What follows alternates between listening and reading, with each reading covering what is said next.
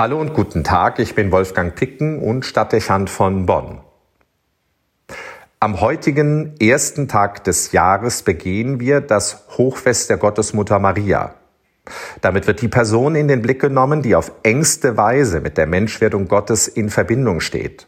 Sie nimmt den Geist Gottes bereitwillig in sich auf und trägt Christus in die Welt und begleitet ihn durch das Leben.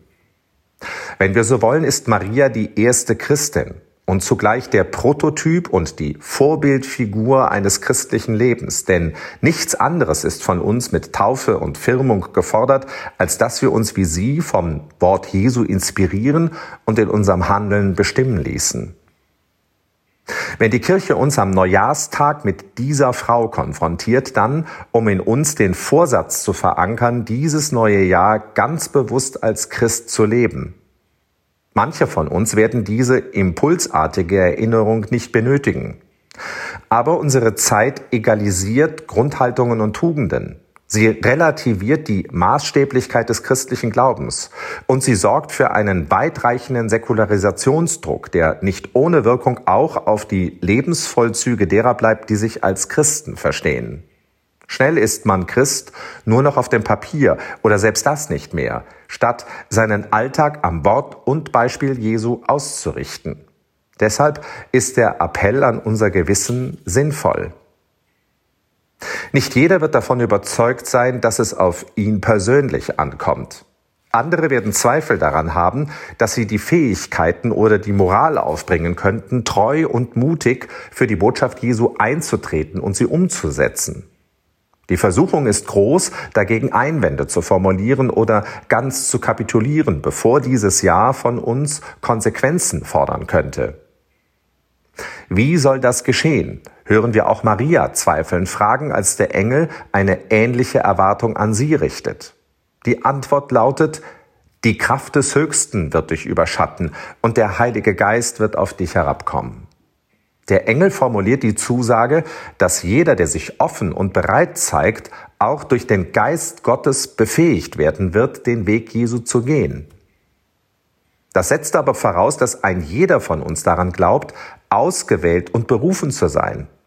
Und überdies in dieses Geheimnis einwilligt und darauf vertraut, dass Gott ihn dabei begleiten wird.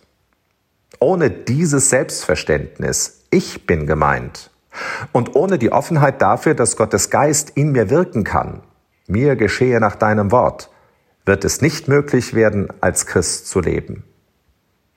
Wir hören hier nicht nur einen moralischen Appell. In diesen Worten kommt ein großes Vertrauen zum Ausdruck, auch eine Verheißung, die jeden von uns in seiner Bedeutung aufwertet und die die vor uns liegenden Tage des neuen Jahres mit einem tiefen Sinn erfüllt. Du bist wichtig für die Idee Gottes und sein Geist wird mit dir sein. Vielleicht mögen wir jetzt darauf antworten, mir geschehe nach deinem Wort.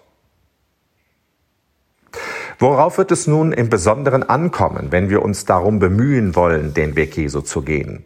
Das ist eine berechtigte Frage, wo so viele Dinge auf uns einstürmen und so unendlich viele Meinungen im Raum stehen. Wie finde ich da heraus, was von mir gefordert ist, was ich sagen und tun soll? Man kann als Christ heute schnell die Orientierung verlieren. Maria sagt zu einer ähnlichen Überlegung, die die Jünger Jesu bei der Hochzeit zu Kana beschäftigt, was er euch sagt, das tut. Ihr Rat fordert das unmittelbare Hinhören und die ehrliche Auseinandersetzung mit dem Wort Jesu.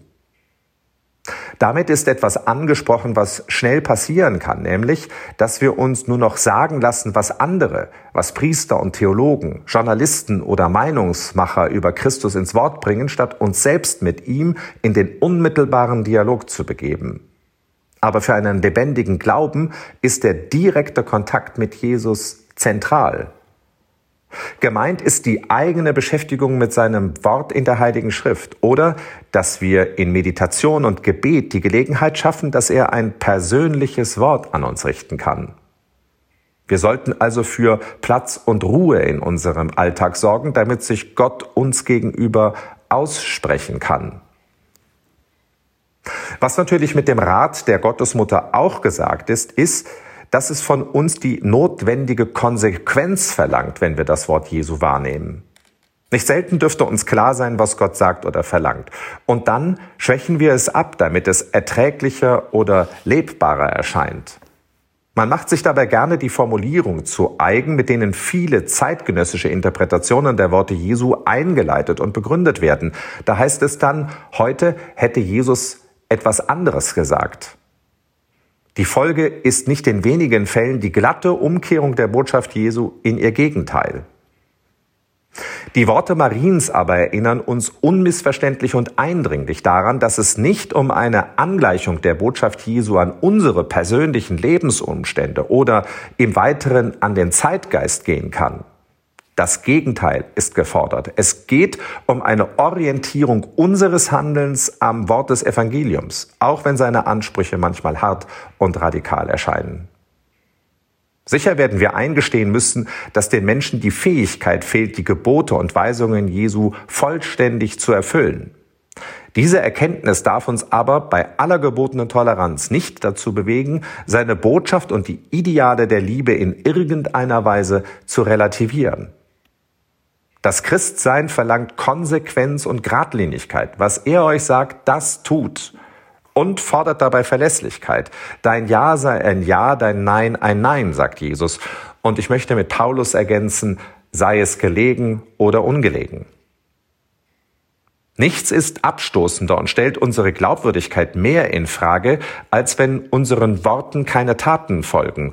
Und nichts gefährdet langfristig mehr die Autorität Jesu, als wenn wir seine Worte verfälschen und wunschgemäß zurechtbiegen, nur um die Widerstände in uns, in unserer Gesellschaft oder aber auch in der Kirche aufzulösen. Zu dem heutigen Appell, auch 2021 als Christ zu leben, gesellt sich also die Forderung nach unserer Treue. Unsere Zeit braucht eine Orientierung, einen Maßstab und ein Ziel. Wer genauer hinsieht, wird das unter der nach außen zur Schau gestellten menschlichen Selbstsicherheit schnell erkennen können.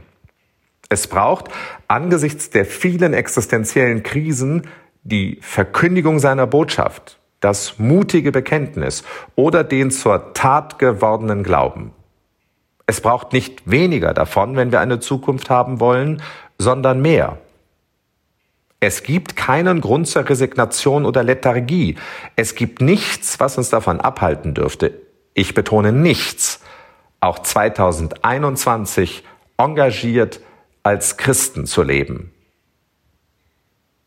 Wolfgang Picken für den Podcast Spitzen aus Kirche und Politik.